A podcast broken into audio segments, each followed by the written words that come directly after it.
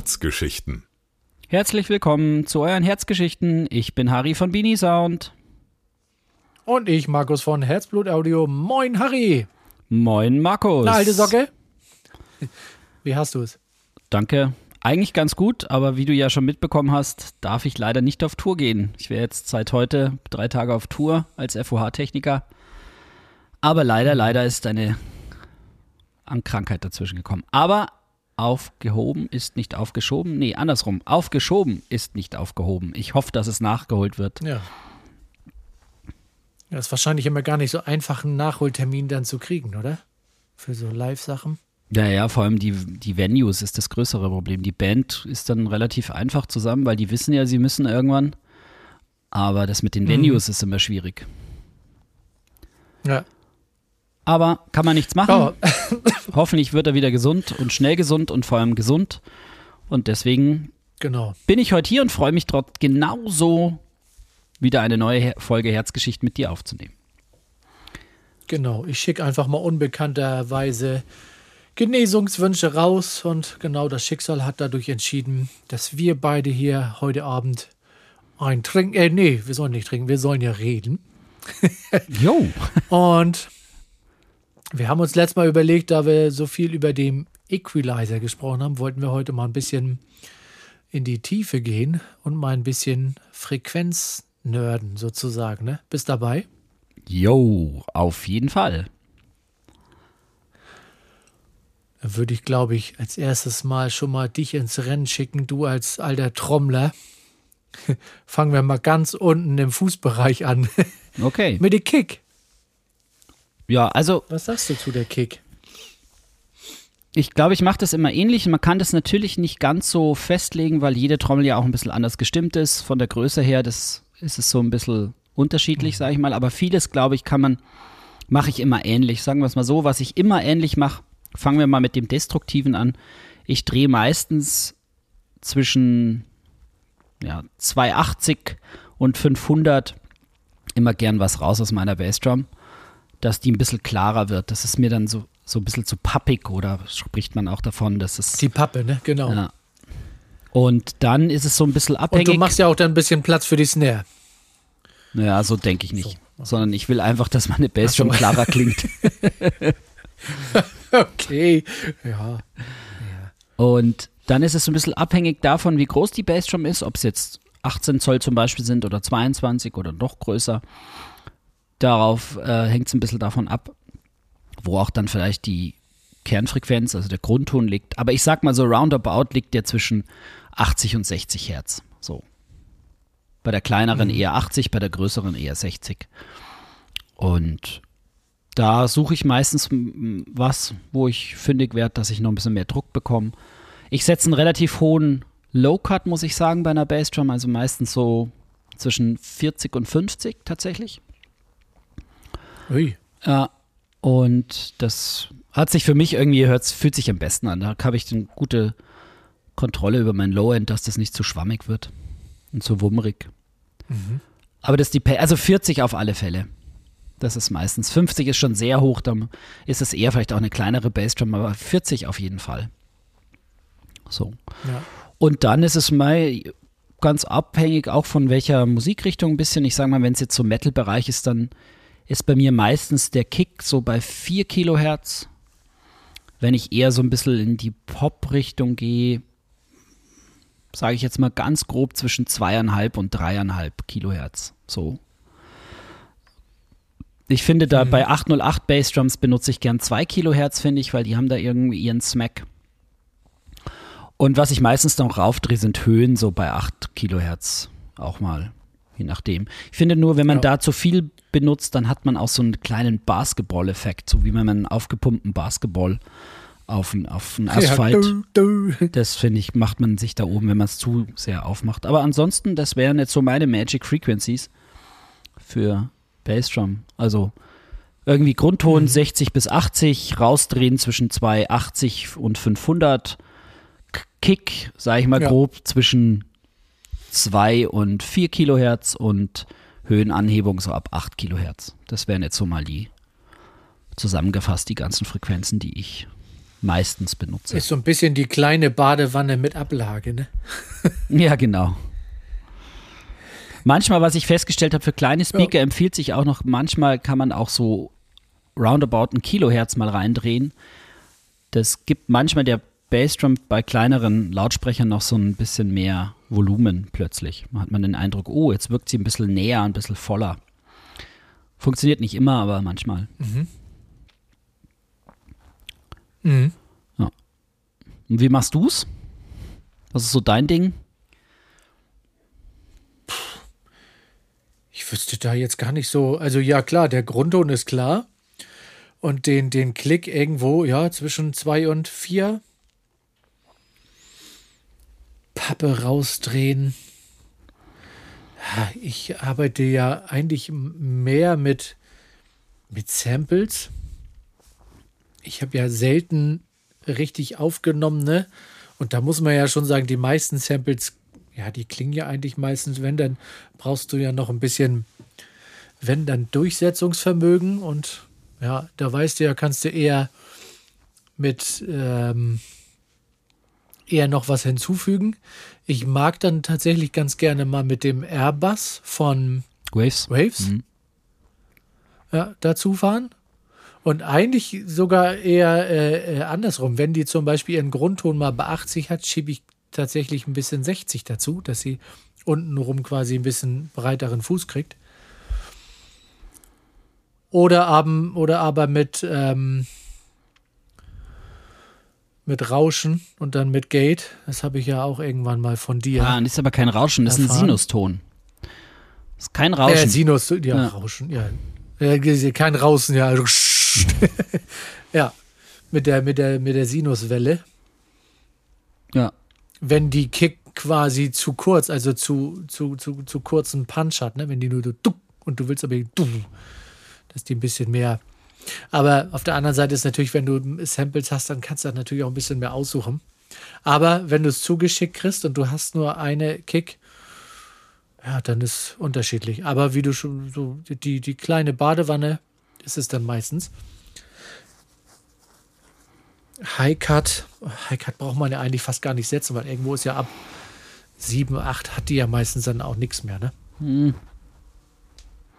Ja, also ich mache einen High Cut tatsächlich. Aber Low Cut so, ja, auch irgendwo bei 30.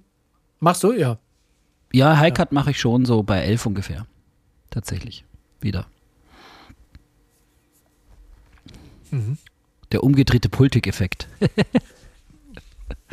Pultek-Trick ja. in den wenn Höhen. Wenn die dann so gar nicht irgendwie klingt, kannst du natürlich auch noch saturieren, ne?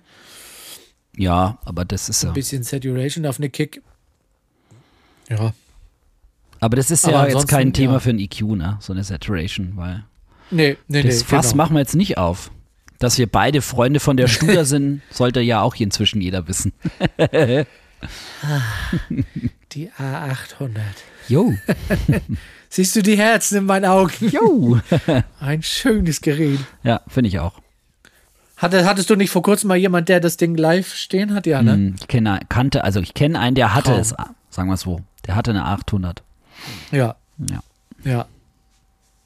Aber. Ja, so Kick. Und dann passend dazu natürlich gleich als Gegenspieler die Schnär. Ja.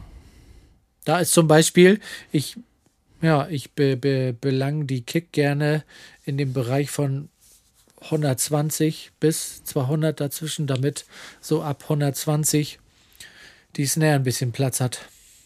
Ja, okay. Habe ich mal so gelernt. das mache ich nicht. Mir wären jetzt auch für eine Kick 120 tatsächlich rauszunehmen fast ein bisschen zu, zu tief, weil ich. Nee, nur ein bisschen dynamisch. Naja, verstehe. weißt du doch. Ja, das weiß ich. Dynamisch. Und was machst du aber sonst, wenn, wie Ansonsten machst du das mit der Snare, Snare, so? Was ist dein Snare-Cue? Hast du so ein Go-To, was du immer machst, oder machst, hörst du dir jede Snare erstmal an und entscheidest im Fall der Fälle? Also, ich glaube schon mal blind, eigentlich immer schiebe ich erstmal Low-Cut 100 weg. Dann naja, boosten eigentlich nicht, dann, dann hört man sich die ja tatsächlich an und hört die sich so ein bisschen nach Kessel an.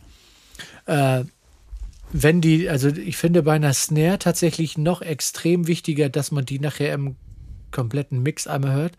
Und wenn die sich, wenn der ein bisschen, ja, Punch kann man nicht sagen, das kann man natürlich, auch, wenn die sich noch nicht ganz so durchsetzt, dann spiele ich tatsächlich immer mit den 200 Hertz. Mal ein bisschen rausfahren, dass die ein bisschen mehr Wumms kriegt.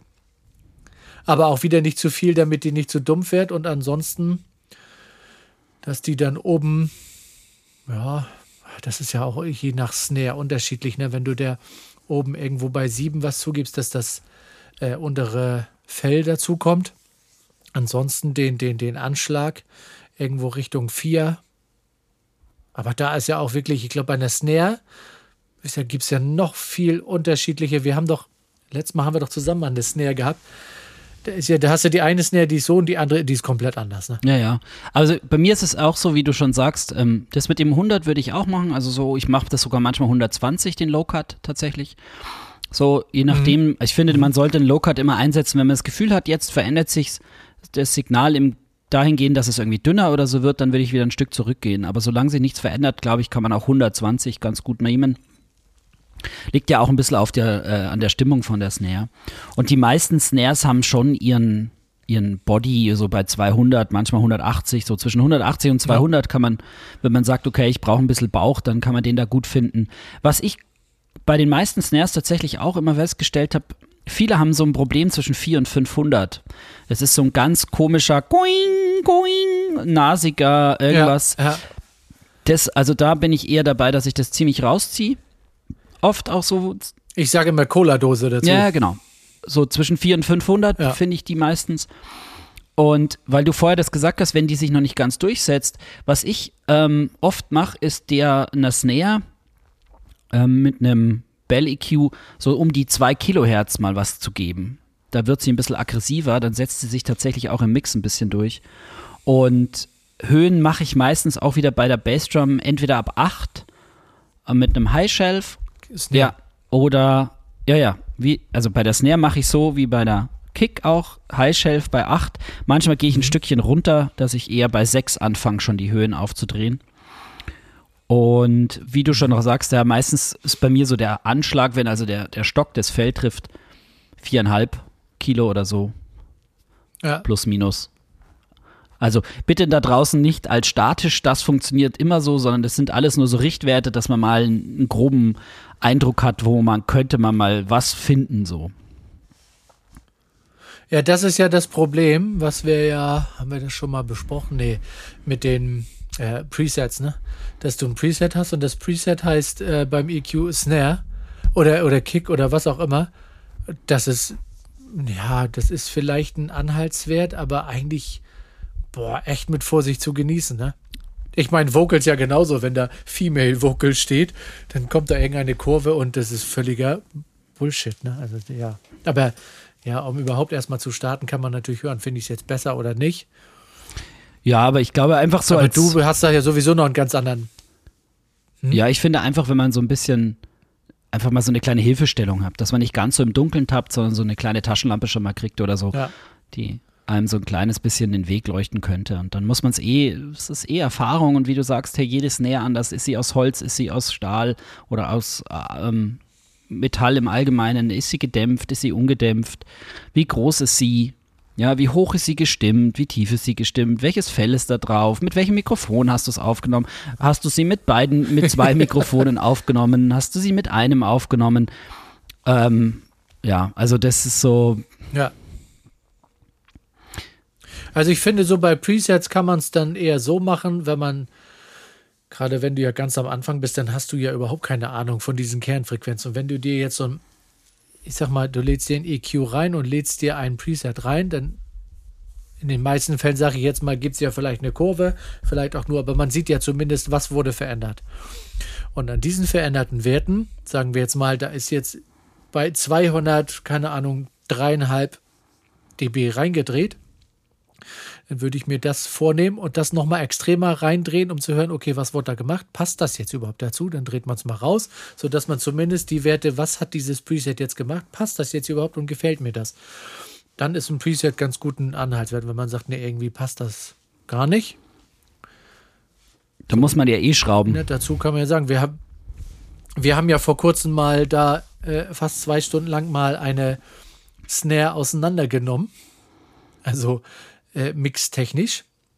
Und haben mal den dasselbe, wie war das noch, was haben wir gemacht? Wir haben dasselbe Sample äh, zweimal reingeladen und haben beide unterschiedlich. Eins so behandelt, als wäre es nur das äh, Anschlagsignal und das andere, als wäre es das, naja, Ausklang der Body. Und haben das mal so unterschiedlich äh, behandelt. Und da hatten wir echt ein schlechtes Sample, was ja wirklich schon fast wie so ein Becken klang. Ja, das stimmt. Und haben nachher ein ganz gutes Ergebnis rausgekriegt, ja. ne? Unterschiedlich komprimiert, unterschiedlich EQ'd und nachher als Gruppe wieder zusammen und also ja, da konnte man schon fast sagen, wir haben aus Scheiße fast Gold gemacht. Ne? Ja, zumindest war es eine gute Aber Snare. man muss dann wissen, was man Ja. tut. Ja, es war gut. Ja. Ja, ansonsten kann ich Am Ende jetzt, kommt die Studer drauf. ansonsten kann ich jetzt eigentlich zur Snare auch nichts mehr sagen. So, also das, ich fasse noch mal kurz zusammen. Low Cut zwischen 100 120, ähm, Body zwischen 180 und 200 Hertz. Ähm, rausdrehen zwischen 4 und 500. Da ist so meistens irgendwie so eine Topfigkeit, naselig, was auch immer. Ähm, Cola. Cola-Dose, genau. Dann, ich, bei Durchsetzungsvermögen bin ich so bei 2 Kilohertz ein bisschen. Ähm, Ja.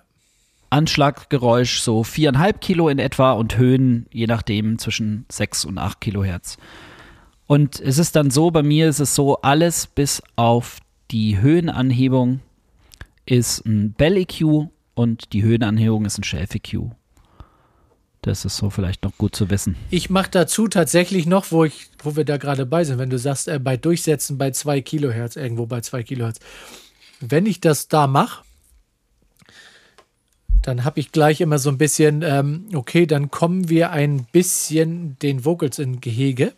Und dann penne ich tatsächlich die Snare, also bei Cubase ist ja von 0 bis 100, also 0 ist in der Mitte, 100 ist ganz rechts, äh, 8 bis 10, 8, 9 oder 10 nach rechts oder links. Meistens mache ich nach, nach rechts, weil ich mir mal vorstelle, ich gucke auf den Drummer und dann hat er seine Snares von mir aus rechts gesehen. Dann nehme ich die tatsächlich einen ganz kleinen Schritt aus der Mitte raus, wenn ich bei zwei was anhebe, damit. Das Ja. ist sehr schlau, was du da machst, weil das natürlich so eine gewisse Art von Natürlichkeit auch widerspiegelt, weil tatsächlich, wie du sagst, eine Snare eigentlich nie in der Mitte vom Schlagzeug steht. Ja, aber man lernt es ja immer so, ne? Snare und Bassdrum, das gehört in die Mitte. Ne? Finde ich. Ja, zumindest ist es halt über die Jahre hinweg bei diesen ganzen Produktionen so. Mal alles, sagen wir es mal, alles, was wichtig ist, in die Mitte. Also Bassdrum, Snare Drum, Bass, Hauptgesang, das war's. Ja. Und Gitarren-Solo. Ja. Wenn du natürlich 10 bis 20 Meter vom Drumset entfernt stehst, ist es natürlich in der Mitte. Wenn ich aber zwei Meter davor stehe, ist die Snare rechts. Fertig. Ja, das macht ja auch durchaus Sinn. Und zwar acht. Aber ich mache das nicht. Ja, bei mir so. ist die immer in der Mitte. Toms. Ja. Toms. Das ist was für dich. Toms bin ich raus. Ich hasse Toms, weißt du ja. Immer wenn ich Toms habe, müsst ihr wissen da draußen, wenn ich Toms habe, rufe ich Harry an. Harry, hört immer meine Toms an. Irgendwas stimmt da nicht. Ah, Toms, das, das ist echt immer mein, mein Endgegner. Dazu ist natürlich, du hörst diese, du, du spielst ja selber, du weißt in deinen Ohren, wie müssen die klingen. Und Toms ist bei mir immer, ich höre die, ja, ist doch Tom. Dann ist es noch ein Rack-Tom, ein Floor-Tom und noch ein Tom und Tom 1 und Tom 2 und boah, leck mir an die Füße. Und dann kommt der Harry und sagt, hier bei 400, hörst du das denn nicht? Das muss raus. Also tatsächlich ist es bei den Toms in etwa ein bisschen anders als bei den bei der Bass und bei der Snare bei mir. Bei den Toms bin ich sehr destruktiv erstmal unterwegs. Die meisten Toms, was also ist meine Erfahrung, haben ein Problem zwischen 7 und 800 und so zwischen 350 und 200. So oft. Dann Ja. kann es auch mal sein, dass sie auch noch so um die 500, also das ist schon sehr, dass ganz viel von den unteren Mitten viel zu da ist und dann muss man sie halt auch dementsprechend beschneiden. es ist natürlich auch so immer ein bisschen abhängig von dem, welche Musik man mischt. Also beim Jazz wäre ich da immer ein bisschen vorsichtiger, sage ich mal, wenn es jetzt natürlich ist, aber wenn es jetzt mal zur Sache geht und ein bisschen rumst, dann ist es ja meistens so, wenn man sich die Toms anhört, dann sind das ja oft so Donner-Toms oder so, die klingen ja wirklich mega. Ich finde es ja auch so, ich finde es ja auch so schwierig, dann zu, überhaupt zu wissen, wann spielt das Tom, ne? Wenn die Toms im im ganz normalen äh, Beat mit zwischendurch mal angeschlagen wird, ist es anders. Wenn aber so als, als Fill-In, mhm. dann hört man sie ja wirklich solo präsent. Und dann, wie du schon sagst, dann hast du natürlich manchmal untenrum so ein Wummern, dass ihr. Ja, und wie gesagt, ich finde, es kommt halt auch auf die Musik drauf an und was man halt auch gewohnt ist. Und man ist es natürlich schon so, oft ist es das, was man im, in der Produktion hört, entspricht nicht zwingend dem, was man in Natürlichkeit hört. Und darum ist immer so dieser, will ich es mehr natürlich oder will ich es produziert haben. Und wenn man heutzutage sagt, man macht, ich sage jetzt mal, moderne Rockmusik und Metalmusik, dann ist es schon sehr produziert. Und dann ist es tatsächlich meistens so, dass die Toms in den Mitten ganz, ganz wenig haben. Also gerade wie ich es beschrieben habe, so um die 1000, zwischen 700 und 1000 raus damit und, sage ich mal, ab zwischen 400 und 250 raus. Das ist alles, was irgendwie so muddy und, und so kartonig, nasig, alles weg damit. Und dann ist es meistens so, dass der Grundton bei den Toms häufig sehr betont wird, dass die einfach dick klingen. Und dann ist oft einfach noch die Höhen und ja. der Anschlag ähm, wahnsinnig rausgearbeitet, dass die einfach attackreich sind. Gerade wenn es bei schnellen Fills geht, dass man sie wirklich druckvoll auch da hat. Und beim Grundton ist es halt mhm. so, da ist es wirklich sehr, sehr abhängig von welcher Größe, aber ich sag mal so, das fängt vielleicht so an bei 150 und geht dann so runter einfach 150, 130, 120, 180. So eine tiefe 18er Standtom kann durchaus auch, wenn sie, je nachdem sie gestimmt ist, sogar auch bis 60 Hertz runterreichen.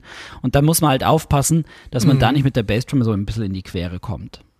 Und ja, ja. und ansonsten ist es ähnlich wie bei den, bei den äh, anderen beiden Trommeln.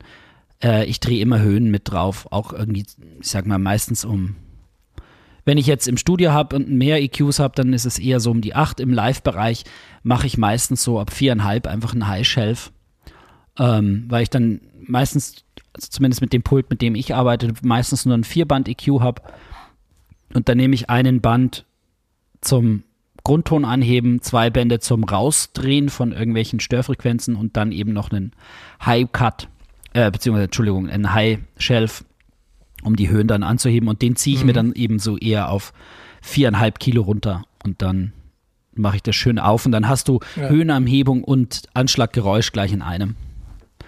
Das ist so Toms-mäßig. Und Mai und Vince Jazz ist es natürlich dann, Jazz lebt viel von so äh, zumindest für mich so in untere Mitten, die man dann vielleicht sogar als Wärme sogar bezeichnet. So 300 kann da durchaus gut tun. Mhm. Aber es ist halt, wie gesagt, Geschmackssache und stimmungsabhängig, vorgedämpft, ja, nein, kurz, lang, alles Mögliche. Also das ist, aber auch hier ja. nochmal zusammengefasst, ich sage jetzt mal grob zwischen 80 und 150 Hertz könnte der Grundton sein, von groß nach klein. Rausdrehen, gut die unteren Mitten, kann man wirklich auch chirurgisch rausnehmen. Und High Shelf ab 8, Anschlag 4,5 und dann hat ja. man eigentlich meistens auch schon ein paar Frequenzen, dann hat man zumindest auch Toms. Also bei Toms finde ich wirklich das Allerwichtigste, sich um diese muddy, nasally Mitten ja, sich genau. zu kümmern. Wenn man das mal gecheckt hat, genau, Boxiness. Boxiness, ganz tolles Wort. Wenn man das gefunden hat und rausdreht, dann hat man, finde ich, schon viel gewonnen bei den Toms. Einfach Klarheit. Das wird von, von sofort an, oh, Jetzt kommt der Body mehr raus, jetzt kommt plötzlich der Anschlag raus und du hast noch nichts gedreht, außer ihnen einfach mal in der Mitte diesen ganzen Kram, den da so ist, mhm. geklaut. Ja. Bisschen bereinigt. Ja, lassen wir mal so stehen. Gebe ich nichts hinzu. Jo. Ja, was haben wir noch beim Schlagzeug? Overheads. Die ja. Overheads. Mache ich. Overheads, Overheads, kurz überlegen. Low Cut Richtung oh, 300, so dass die Snare und Kick ein bisschen raus ist. Dann ein bisschen bei 500 raus, um so ein bisschen Boxiness. die, die, die Boxiness von, ja, da, da ist manchmal die Snare tatsächlich so ein bisschen so raus. Tja, und manchmal, also ich finde so die Overheads, sie sollen so ein bisschen das Drumset bisschen so die, die, die, die Stereo-Effekt so ein bisschen bringen, finde ich. Also ich finde es dann auch ganz geil, wenn man das, die Overheads schön runterkomprimiert und die dann nur in den Hallraum schickt und das dazu fährt. Ist auch ganz cool, dass man die, die Kick und vielleicht sogar manchmal auch die Snare dann rauslässt. Aber gut, das ist jetzt was anderes. Aber und obenrum ein bisschen Frische, ne? Aufdrehen irgendwo ab sieben Dreh rein, je nachdem. Und das war's auch schon. Ja, ich mach's ähnlich. Ha, Ja. Treffer. Oh, Ganz unterschiedlich. Ich gehe manchmal noch mit meinem High-Cut höher. Bin, nein, High-Cut sage ich. Meine, was habe ich mit meinem High-Cut? Mit meinem Low-Cut. Manchmal erwische ich mich auch, dass ich einen äh, Low-Cut auf 500 drehe. Ist auch ab, unabhängig von was, wie und so. Ja. Mm, Was ich meistens finde, eineinhalb Kilohertz ist oft meistens auch ein bisschen zu viel. So, das, da klingt das so trashy. Das drehe ich noch gerne dann raus. Ja. Und ich mache zum Beispiel meine Höhenanhebung höher als du. Bei meinen, ich mache sie ab 12 erst auf. Meine Symbols, dass sie oben ein bisschen shiny klingen. Ja, shiny. Shiny Glitzer Genau. wie du. Aber ansonsten, ja, gibt es jetzt bei uns, glaube ich, bei äh, Overheads jetzt auch nicht so viel zu sagen. Die Sache ist, Nö. als was man seine Overheads betrachtet, das ist, glaube ich, immer das Ausschlaggebende. Willst du deinen Schlagzeugsound sehr natürlich haben, wäre mein Tipp eher von den Overheads anfangen zu mischen und das, was mir dann fehlt in den Overheads, keine Ahnung, zum Beispiel ein bisschen der Bauch von der Bassdrum, dann da das Direktsignal der Bassdrum dazu zu schieben. Ähm, ich benutze ganz häufig meine Overheads eigentlich fast als Beckenmikrofone. Und deswegen brauche ich den ganzen Ja. Kladderadatsch nicht. Und der da unten mitschwimmt. Was, und was bei mir halt noch dann der Fall ist, dass die Overheads so ein bisschen der Kleber zwischen den Direktsignalen und dem Gesamtsound sind. Das heißt, dadurch die Overheads und dann, wenn du auch Raummikrofone hast, hat das halt so diesen 3D-Effekt dann, dass das so ein bisschen. Ja. Ja, genau, das meinte ich mit Stereobreit, dass man dadurch, genau, so, so, so eine Rauminformation ranholt. Ja, Ja. genau. Aber ansonsten ist jetzt, ähm, gibt es bestimmt auch andere Lösungen oder andere Möglichkeiten. Was ich noch ganz gern mache, das passt zwar jetzt nicht zu EQ, aber ganz kurz, ich habe äh, ganz oft die äh, Overheads entweder komprimiert oder tatsächlich auch limitiert. Dass ich sie in Limiter fahre, der dann auf die Snare reagiert und mir die Snare ein bisschen rauszieht aus den Becken, dass die in den Becken nicht so laut sind. Weil Ja. meistens ist der, ist quasi die, die, der Abstand der Snare zu den Becken zu klein und wenn du die Overheads zu laut hast, dann wird deine Snare meistens viel zu laut und dann, äh, dann fährst du wieder runter, dann sind aber die Becken zu leise und so kannst du ein bisschen den, so den, Ja, ja, genau. den, das Gleichgewicht zwischen Becken und Snare wieder feststellen oder gleich herstellen. Wenn du, also ich mache das Ja. meistens mit einem Limiter, es funktioniert ganz gut. Wie die meisten ja auch schon wissen, bin ich faul. Das heißt, ein Limiter hat bei mir meistens einen Schieberegler. Yay! und Abfahrt. Das heißt, du nimmst den von Hofer. Nee, ich nehme meistens einen L1. Ach, ach ja.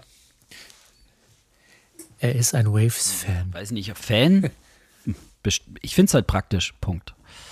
Es gibt auch, glaube ich, Sachen bei Ja. Waves, die, da könnte man Ja. jetzt kontrovers darüber diskutieren, aber ich finde den L1 Ja. ganz gut. Das glaube ich mit allen Plugins. Der eine so. Ja, ja, ich finde so, ne? L, ich finde den L1 hervorragend. Für meine Zwecke reicht es dick. Der eine fährt VW, der andere fährt Opel und äh, beide bringen dann Genau. Ziel. Insofern, äh, so ein Plug-in-Diskussion brauchen wir nicht Nee. aufmachen. Ja. Ja, aber ansonsten, ich glaube, jetzt sind wir auch ganz gut. Ich glaube, mit, das äh, ist einfach das, Oder? Also sonst Raummikrofone gäbe es Ja. eventuell noch, die behandle ich ähnlich wie, ja, nicht ganz. Bei den. Raummikrofonen mache ich meistens nur tatsächlich einen Low-Cut und einen High-Cut, dass die so ein bisschen dumpfi sind, dass die nach hinten gehen, dass ich aber meiner Snare einfach so einen 3D-Effekt be- mache. Und ich äh, komprimiere sie ziemlich hart meistens. Ja, und ansonsten alle Stützmikrofone, die es Ja. sonst noch gibt, vielleicht fürs Ride oder fürs, fürs Hi-Hat, das ist ähm, tatsächlich nach Gusto, da kann ich jetzt auch keinem was sagen, macht es so, macht es so. Also Low-Cut schadet meistens nie bei den ganzen Sachen. Ne. Aber ob man da jetzt mehr draufdrehen muss oder Ja, ach nee, da will ich das nur haben, das muss man dann wirklich auch im Kontext hören. ja, gerade bei der Hi-Hat, ne? Die kann ja auch schnell Ja, ja, dann genau. nervig werden, wenn du sie oben rum Ja. zu viel aufdrehst. Und dann ist natürlich so, ich finde, dass man bei einer Hi Ja. zum Beispiel die, die schöneren Höhen über die Overheads kriegt und zum Beispiel eher das Fleisch von der Hi-Hat ähm, hole ich mir dann zum Beispiel über das Direktsignal. Und das Fleisch. Das Ja, Steak so. von der Hi-Hat. das finde ich einfach schöner, als jetzt, wie du schon sagst, wenn ich bei einem Direktsignal bei der Hi-Hat irgendwie die Höhen draufdrehe, dann wird das meistens ziemlich nervig. Vor allem in, in Kombination dann mit den Overheads. Ja. Ich Ja. benutze auch ganz häufig das Stützmikrofon von der Hi-Hat als Ortungsmikrofon, dass man wirklich die Hi-Hat platzieren kann, dass du sagst, ich will, dass die rechts rauskommt oder links rauskommt, je nachdem. Das mache ich meistens übers äh, Hi-Hat-Mikrofon. Ja. Ja, Schlagzeug. Was kommt nach dem Der beste Schlagzeug? Freund vom Schlagzeuger. Mhm. Der Bassist. The Bass. Ja. Feel the Bass. Roll the Tape. Bass. Was fällt einem zum Bass ein? Ja, Grundton. Unterschiedlich. 120. Um den Dreh. Seitengeräusch. Dreieinhalb. Und Ja. dreieinhalb. Ja, ich wollte gerade sagen, so zwischen zweieinhalb und dreieinhalb, je nachdem. Aber da kommt manchmal schön das Seitenschnarren. Und das kann man, also finde ich tatsächlich manchmal kräftig hinzugeben. Dann hat man auch das Ergebnis, dass man auf kleinen Lautsprechern den Bass sehr gut hören kann. Und ich finde auch, also auch gerade bei dir in deiner, deiner Musik, die du machst, dein Genre, wenn du immer die Bass machst, weißt ja, ich bin ja immer ein Fan von deinem Bass, der knurrt immer so schön und, und selbst wenn man es übers Handy hört, weil der einfach immer, ah, der klingt immer richtig geil. Dankeschön. Was, was meine Mag- Magic Frequency tatsächlich für Bass ist, ist zwischen 6 und 800. Und dann benutze ich meistens noch eineinhalb Kilo. Das ist genau dieses Ding für kleine Lautsprecher. Für mich. Also das funktioniert wunderbar. Ja. Und vor allem, du hast dann einfach auch den Vorteil, dass du auch mal hörst, was der Bassist spielt und es nicht nur fühlst, sondern du hörst die Töne auch. Und das finde ich einfach auch ganz wichtig. Ja, ähm, genau. Was ich ganz oft feststelle, so ein Bass wummert oft zwischen 200 und 250. Da kann man, finde ich, auch gut, guten Gewissens manchmal rausdrehen. Oder ich, wie du wie du dein Lieblingstool auch dynamisch mal machen mit, ähm, aber das ist auch so eine Frequenz, wo man irgendwie, wenn man dieses hat, dann denkt man, ah, wo, dann schaut man Mhm. mal da, so 200 ist immer so ein bisschen ganz gut zum Suchen. Ja, ab Machst du eine 5 Hi-Cut beim Kilohertz. Bass? Hm. Ja, ne? Also sagen wir meistens vielleicht manchmal 6, aber Ja. alles andere interessiert mich nicht. Au, ja. Ja. Also das ist, ich denke da einfach in, in Positionen und diese, ich sage jetzt mal, der Frequenzbereich 5 Kilohertz und aufwärts ist für andere Menschen da, sozusagen, oder andere Instrumente da, so muss man sagen. Ja, kommen wir gleich zu, ne? E-Gitarre Ja, vielleicht zum Beispiel. Genau, irgendwie so, aber drum ist da der Bass bei mir dann raus. So. Kann jeder, Dann lass uns doch gleich rübergehen. E-Gitarre. Gleich der Gegenspieler dazu. Auch eigentlich, muss man ja auch sagen, relativ schwieriges Instrument, gerade auch jetzt im, im Genre, wo dann doch ein bisschen mehr Feuer gegeben wird, wenn du dann zwei Gitarren hast, meistens ja eine voll links, eine voll rechts. Trotzdem willst du nicht, dass dir nach drei Minuten 27 die Ohren jodeln und du mit dem Piepsen Ja, man muss halt einfach sich bewusst sein, eine verzerrte Gitarre ist erstmal nichts weiteres als Breitband-Noise. Nichts gegen Gitarristen da draußen, aber das faktisch, re- frequenztechnisch ist es einfach so. Und dann muss man dem, Ja. das Geräusch muss man Ja. halt dann einfach so für sich auch tunen, dass das mit allen anderen zusammen eine schöne Einheit ergibt und nicht alles andere irgendwie maskiert. So Masking-Effekt. Und da ist natürlich Gitarre die erste, die absumpft, wenn du deine Gitarren zu laut oder zu viel in manchen Sachen machst, ist die Snare. Das ist das erste, was wegsumpft. Ja. Und deswegen, aber es ist auch schwierig zu sagen, jetzt pauschal zu sagen. Also was ich meistens mache, ist ein tatsächlich nicht zu tiefen Low-Cut oder zu hohen Low-Cut, so ist richtiger. Da, also ich bin da Ja, so genau. bei maximal 100 tatsächlich. Das hätte ich jetzt auch gesagt, dass die, die E-Gitarren, die haben ja auch trotzdem Ja. einen sehr wichtigen Bassanteil. Und der ist immer trotzdem relativ schwierig mit der Bassgitarre abzustimmen. Und deswegen ja, ist immer am einfachsten, dass die E-Gitarren einfach rechts, links und der Bass ist in der Mitte. Und dann muss das Also die drei Instrumente, finde ich, kann man gerne immer mal zusammen als Gruppe anhören. Ja. Ja, 100 Low So, Cut. also das wäre jetzt so meins. gut. Dann ist es halt so, wenn man sagt, man will so ein bisschen das Low-End von der Gitarre 180 finde ich ganz schick. 150 habe ich festgestellt, ist Mhm. mir manchmal zu, zu boomy. Da wäre ich immer ein bisschen vorsichtig. Aber also 180 funktioniert ganz gut für mich. Ähm, 300 ist auch sehr gut bei Gitarren. Da kriegen sie auch eine, eine schöne Fülle. Mhm. Und ähm, meistens haben Gitarren so zwei Frequenzbereiche, sage ich mal, die ein bisschen schwierig sind. Das ist der eine ist zwischen 5 und 6, da ist meistens zu viel irgendeine Resonanz drin, die so pfeift. Und ich sage jetzt mal zwischen 2 und zweieinhalb wird man meistens auch irgendwie fündig, dass da auch ein bisschen zu kreischi ist. Und Zweieinhalb kommt immer raus. immer dynamisch raus, damit die Vocals Platz. Und, ähm, und ich mache halt einen High-Cut so ab 8. Zwischen 8 und 10, je nachdem. Ja.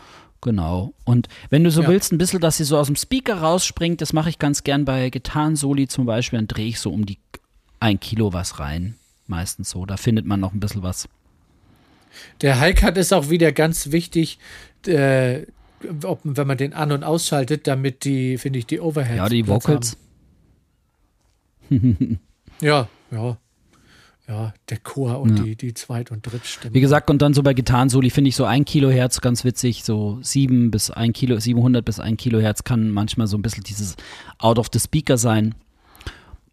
Ja, und ansonsten kommt halt irgendwie, kommt auch ein bisschen auf den Verzerregrad an, nee. das darf man auch nicht vergessen. Ist es nur ein bisschen crunchy angezerrt oder ist es tatsächlich Vollzerre?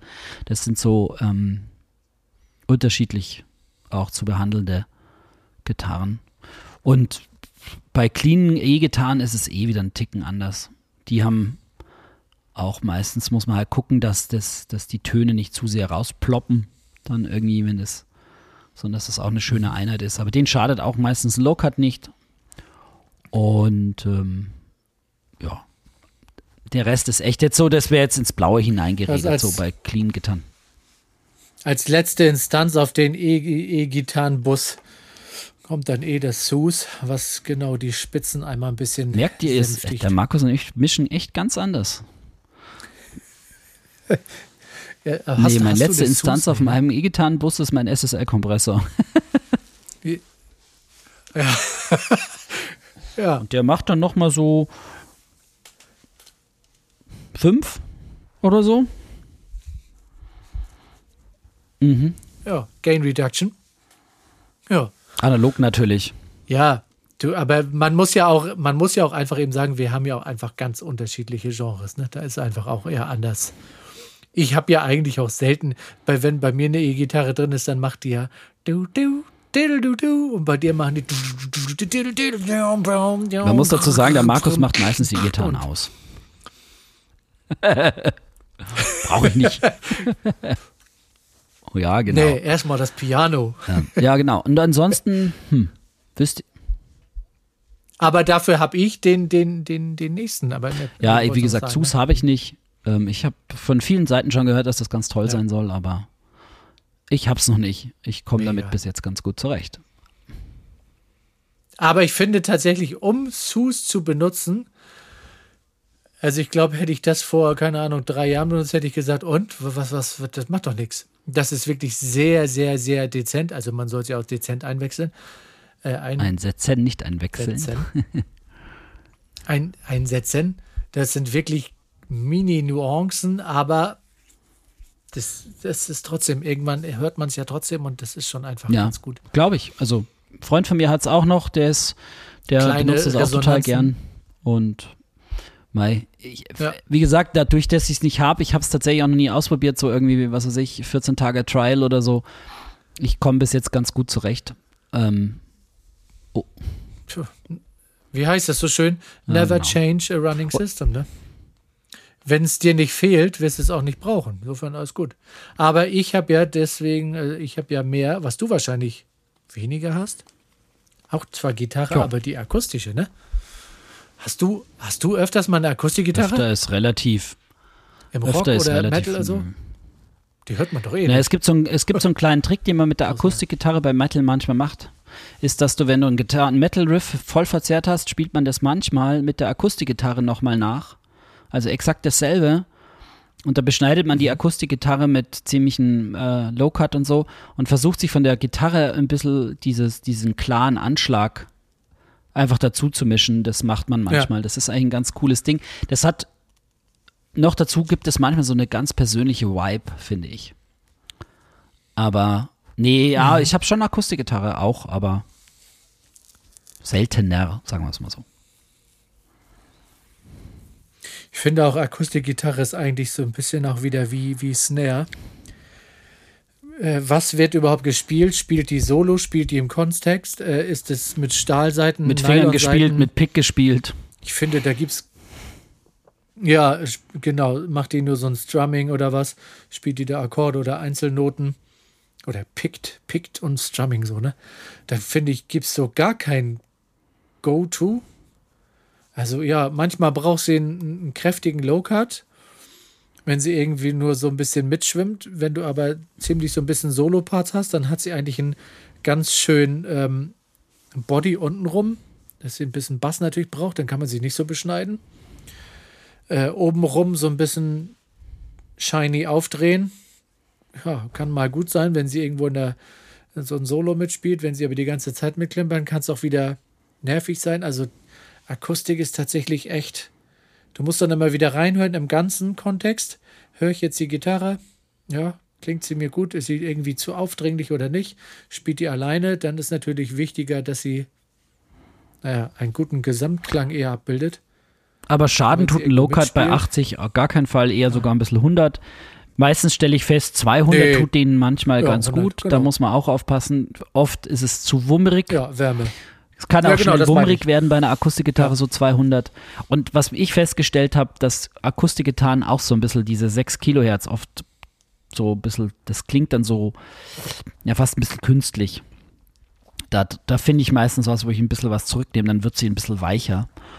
Und ähm, ja, aber ansonsten gebe ich Ja. dir schon recht. Das ist echt auch so, welche, welche Aufgabe erfüllt sie? Also ist es jetzt ein Singer, Songwriter, Stimme und Gitarre? Ja. muss ich sie definitiv anders äh, einsetzen als, naja, die schirmt da hinten als perkussives Instrument irgendwo ein bisschen mit, dann wird die außer Höhen Ja. nichts haben, wenn du sie solo hören würdest.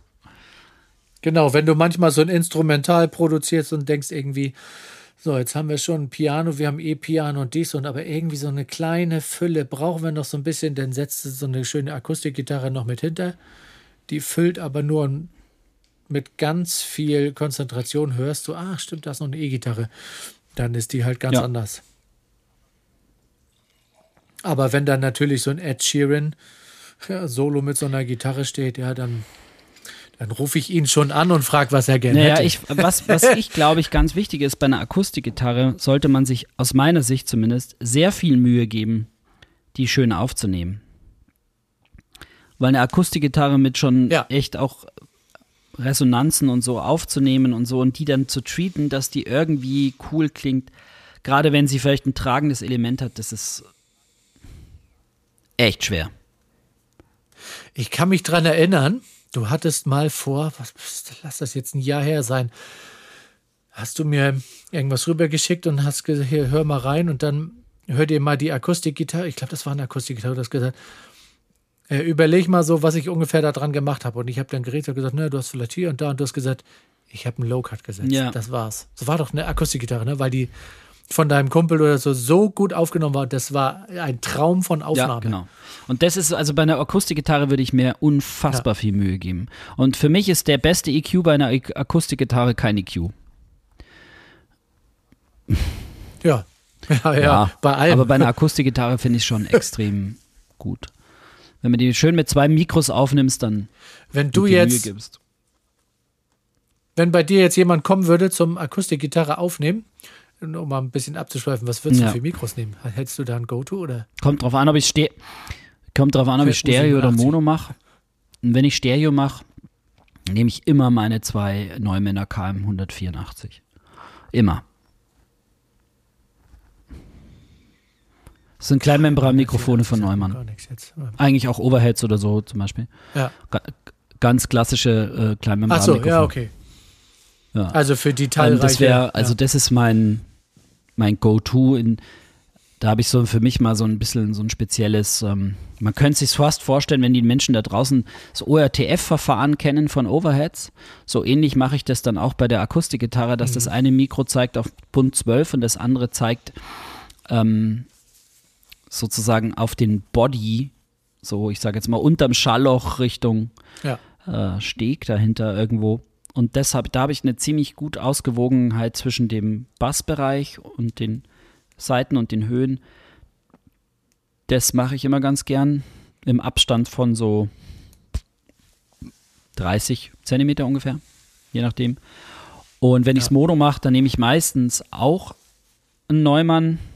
Da nehme ich dann mein TLM 49 Großmembran-Mikrofon, auch so auf dem 12. Bund. Meistens lasse ich es von, sozusagen, wenn der Gitarrist sitzt und lasse ich es von, so von meiner rechten Schulter aus sozusagen drauf gucken. Also auch auf dem 12. Bund, leicht Richtung Schallloch gedreht. Ähm, das und auch so 30 Zentimeter, je nachdem. Ähm, und da könnte ich mir schon vorstellen, dass du gerade so im, ja, ich sag mal, Home-Recording-Bereich oder so, dass da viele dabei sind, die dann einfach solo Mhm. erstmal mit Gitarre anfangen, so, ne? Und das ist ja extrem schwer, wenn du sagst, du machst nur Gitarre und singst dazu.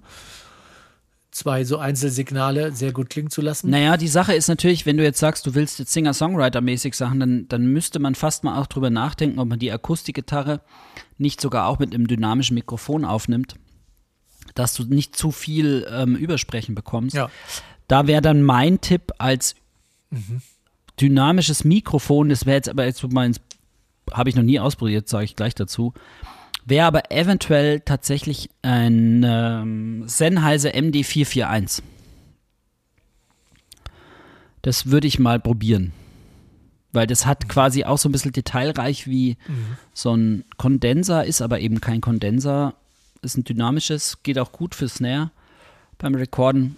Das würde ich mal ausprobieren, möglicherweise.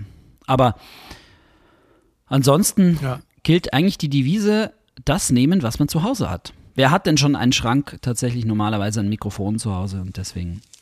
Die meisten haben ja bestimmt so ein, ich sag jetzt mal so ein Einsteigerset, dieses Rode NT1 oder so vielleicht oder irgendwie sowas in der Richtung. Oh, 1A, Entschuldigung. 1A. Ähm, Ja. Das Eins ist ja schon okay. wieder dann. ja, und wie gesagt, das gehobene 1A Version ist, mei, dann hat man halt das und dann nimmt man halt das. Also, und wenn ich nur ein SM57 habe, dann nehme ich ein SM57. Ja. davon. Genau. Last Ja, dann but kommen not wir least. zur Königsdisziplin. Ja, Königsdisziplin, aber ja, unterschiedlicher, wie es hier nicht Naja, sein von- kann, die Durch Vocals. das, ne? dass wir ja unsere Stimme selber haben, ist das, glaube ich, das, was man am besten beurteilen kann zwischen gut oder schlecht. Ja. Ich habe tatsächlich letzte Woche das erste Mal Aufnahmen geschickt bekommen, wo ich das erste Mal nicht diese typische, typischen, ähm, sag mal, Übersprechung der Boxiness von so einer Gesangskabine hatte, weißt du, wo du gleich immer, wo du weißt, na ja, aber, sondern du hast geguckt und hä? Und dann habe ich auch nachgefragt, was habt ihr da schon dran gemacht? Nee, wie ist doch nichts dran gemacht? Wir haben, die haben eine relativ große Kabine gebaut, fast drei mal drei Meter. Und damals so ein bisschen nach meiner Anleitung. Sie da also eigentlich so wirklich ne, gar keine Ahnung hatten und das und dann eben gesagt hat, okay, pass mal auf, mach mal so und auf gar keinen Fall parallele Wände und nicht alles nur vollbacken und nicht hier Noppenschaum oder so, lass das sein. Und also die Aufnahmen sind wirklich absolut tipptopp. Aufgenommen in TLM machen. 103. Ja, Low, Low Cut. Pff, was habe ich da noch dran? gemacht? Ja, gut, ist ja, ist ja unterschiedlich, ob nun Mann oder Frau und wer singt das und der eine Mann klingt so, der andere so. Also Vocals ist wirklich ja, ein Go-To. Also ein Go-To, wenn man sagt, okay, auf jeden Fall schon mal Low Cut 80. Bei Frauen auch gerne höher. verkehrt. Ja. Ja, bei Frauen höher. Deswegen sage ich erstmal 80, das ist schon mal jeden Ich glaube, gut. bei Vocals kann man sich so ein kleines bisschen anders Ja. vorstellen von den EQ-Sachen. So wäre jetzt meine Herangehensweise. Wie EQ ich ein Vocal? Ich würde mir ein Vocal einfach aufteilen in ja, Bassbereich, Brustbereich nenne ich es jetzt mal. Also sprich Brustbereich, was ich Ja. was schöne Wärme und Fülle gibt und Bassbereich, was genau und Bassbereich, was ich vielleicht 300. nicht brauche, außer bei einem tatsächlich Bass oder so, wenn, also Stimmlagebass. Und dann finde ich, kann man sich so um dieses nasige und telefonische, te, telefonische, Entschuldigung, ähm, kümmern, das irgendwie mal zwischen 500 und 1000 sein wird. So Megafon, Telefon, äh, ja eben Schnupfen. Ja, 400, 500 ist Schnupfen, Telefon ist um die 1000, so roundabout, Megafon. Dann finde ich Sprachverständlichkeit ist ein ganz äh, ausschlaggebender Effekt. Richtig. Ja, zwischen und zwei und drei. dann das nächste sind dann so 1000. die Siblanten, irgendwie diese scharfen S-Laute, die zwischen 6 und 8, manchmal 10 liegt. Und dann diese seidigen Höhen und da muss man einfach so, da Ja. wird man relativ schnell fündig. Also meistens ist es so, wenn man zwei Kilohertz bei einem dichten Mix andreht, dann setzt sich die Stimme ein bisschen durch, dann kommt sie ein bisschen nach vorne. Bei, ja, wie der Markus sagte, vielleicht so um die vier hast du noch ein bisschen Sprachverständlichkeit. Das ist dann das, was manche wahrnehmen, dass der Sänger auch so ein bisschen einem vielleicht mehr ins Ohr flüstert oder einfach so näher auch ans Ohr kommt. Und ähm, was ich immer ganz gerne mache bei den Höhen, ich, ich drehe immer ganz gern Höhen und zwar reichlich drauf, aber alles überhalb der Siblanten. Also ich mache das Ja. meistens Den genau, roten auf 16 Knopf Kilohertz SSL. eingestellt und dann gib ihm. Ja. Und Das finde ich immer ganz ihm, schön. Genau, ja. Der beste Trick. Aber das funktioniert dann nur, Ja. wenn du dich halt vorher gekümmert hast, dass du ein halbwegs sauberes, ähm, schönes klingendes Signal hast. Mai harsch, zwei Kilohertz können auch sehr, sehr schnell harsch klingen, so zwischen zwei und zweieinhalb. Da muss man auch ordentlich dann zurückdrehen. Das muss man dann, ja, wobei für 1000 auch, 1000 ne? ist für mich immer dieses Telefon, das, das mich dann so megaphonigen nervt. Aber wenn das so, so fast schrill in den Ohren wehtut, dann ist das irgendwo zwischen zwei und zwei, zweieinhalb so. Ähm, es gibt so ein paar Sängerinnen, die das wirklich wunderbar haben. Zum Beispiel Tina Turner ist da echt massiv am Start zwischen in dem Bereich. Klingt super, weil es super ausgewogen ist, aber wenn man so das mal analytisch betrachtet, ist da schon Ja. viel Alarm oben rum. Genau. Und da muss man halt einfach auch passen. Nicht zu viel machen, nicht zu wenig machen und vor allem bei, also ich sage jetzt mal grob zwischen 2000 und 4000 wäre ich immer vorsichtig mit zu viel, weil das kann auch mal schnell in die Hose gehen. So. Ja. Vor allen Dingen, wenn du äh, danach äh, ge gewisse Kompressoren benutzt. Ne? Also ich meine, wenn du vielleicht mit 1176 arbeitest und den ein bisschen fährst, dann brauchst du mit EQ da nichts reindrehen. Das macht er schon von alleine. Ne? Wenn dir ein paar Höhen fehlen und du musst sowieso ein bisschen stärker komprimieren, ja, für 1176. Oft bietet sich auch manchmal an, einfach von in den durch. Kompressor oder in seinen Go-To-Kompressor rein zu EQen. Dass du sagst, du stellst den erstmal ein, okay, Gesinge, Gesange, wunderbar, was weiß ich, irgendeine Ratio, Gain Reduction 10, wunderbar, laut, leise, passt zum Mix und dann drehst du erstmal an deinem EQ, das ist meistens, ähm, finde ich, die, für mich die schönere Lösung. Und wenn du dann zum Schluss den Song dir anhörst und du das Gefühl hast, jetzt könnte die Stimme noch so einen, so einen halben Schritt auf mich zumachen, nur so, einen- so einen halben, irgendwie so ganz klein, dann packst du da noch den Airvox drauf und drehst nur, dass der so 0,5 macht. Zack. Ja, ist die oder du Stimme machst es mit dem vorne. L1. Ja. Ja. Oder so. Aber du hast vollkommen recht. Der Airvox finde ich einen schönen Kompressor, tatsächlich. Gerade für dieses, für dieses, gib ihm mal noch einen Super, Touch, ja. so irgendwie. Finde ich auch gut. Ja. Ja. Nur alleine mag ich ihn auch nicht. Aber so ganz zum Schluss, dass du oben dann nur dieses rote Ding, da siehst du, dass er so 0,5 macht. Ja, dann, dann reicht das Absolut, schon. Dann macht ja. er einen ganzen Schritt. Ich meine, ich glaube, im Hip-Hop oder, oder Rap oder so, da wird er ja manchmal tatsächlich dann öfters benutzt und dann gib ihn, ne? Weil der macht Front. Ja, wobei auch die viel Vocals mit dieser ganz klassischen Kombination F76 2A machen. Ja. LR2A. Ja, ja. Ja, da können wir ja beide nicht ganz so viel abgewinnen, ne? Also LA2A ich bin da gar kein irgendwie. Hm. Freund von. Aber f- vielleicht bin ich ja auch zu doof. Das möchte ich ja nie ausschließen. Aber ähm, mir gefällt es nicht. Ich finde die Lösung, wie du gesagt hast, 1176 Airvox schön. Ähm, ich mag mach ganz häufig 1176 L1. Was auch eine coole L1. Kombo ist, Mhm. das gefällt mir manchmal auch ganz gut, ist ein CL1B und ein 1176. Also CL1B ist ein TubeTech Röhrenkompressor. Das finde ich noch auch manchmal eine ganz ja. geile Kombi, wenn du gerade was dünneres hast und dann den ein bisschen mit der Röhre anziehst. Aber mhm. ja. Gerade so bei jüngeren Stimmen, ne? Oder auch dünnen Stimmen einfach. Das hatten wir doch im April, als ich bei dir war. Ach ja. doch die. Oh, jetzt habe ich schon den Namen vergessen. Es tut mir leid, wenn du mich gerade hörst. Wie alt war sie noch? 13, 14, 15? Und dann CL1. Und da was, das ist ja, wie wir denn schon damals sagten, das ist natürlich eine Kinderstimme, ist eine Kinderstimme. Punkt. Aber wenn man da natürlich ein bisschen Body hinzufügen will, dass die sich trotzdem so ein bisschen durchsetzt, da war der. Ja, ja aber ich glaube, dieses Kinderstimme ist ja Kinderstimme, das klingt halt mit allem. Eine Akustikgitarre wird nie eine verzerrte E-Gitarre sein.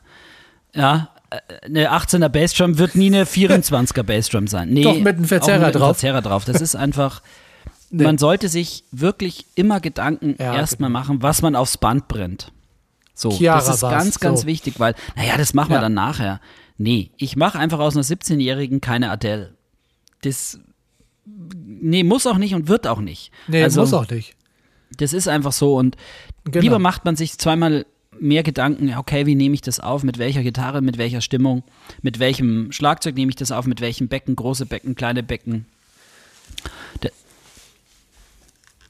Du kaufst dir ja auch nicht ein Polo und sagst, die, die Ja, genau, baue ich einen denken, Auspuff dran und jetzt kröter wie ein Porsche. Und es bleibt halt einfach ein Polo, ne? Naja. Ja. Ja. genau. Ja. Aber der Tube-Tech ist schon ganz cool. So, auf ja. jeden Fall. Vor allem auch als Multiband-Kompressor auf dem Masterbus. Tada! Ja.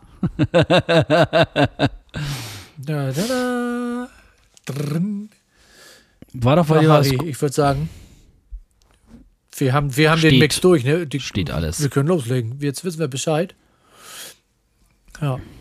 Vielleicht machen wir nächstes Mal so ein so ein kleines, so Hörbeispiele, ne? dass man das bei allen nochmal raushört, dass man sich das so ein bisschen vorstellen kann. Da müssen wir Machen ein bisschen wir. Arbeit investieren. Du Getrommelt habe ich Dreh, schon. Ne?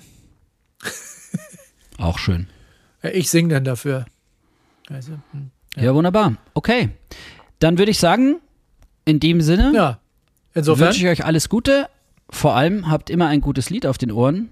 Bleibt gesund und bis bald. Euer Harry vom Beanie Sound. Bis bald. Mach's gut. Ciao, ciao. Euer Markus. Herzgeschichten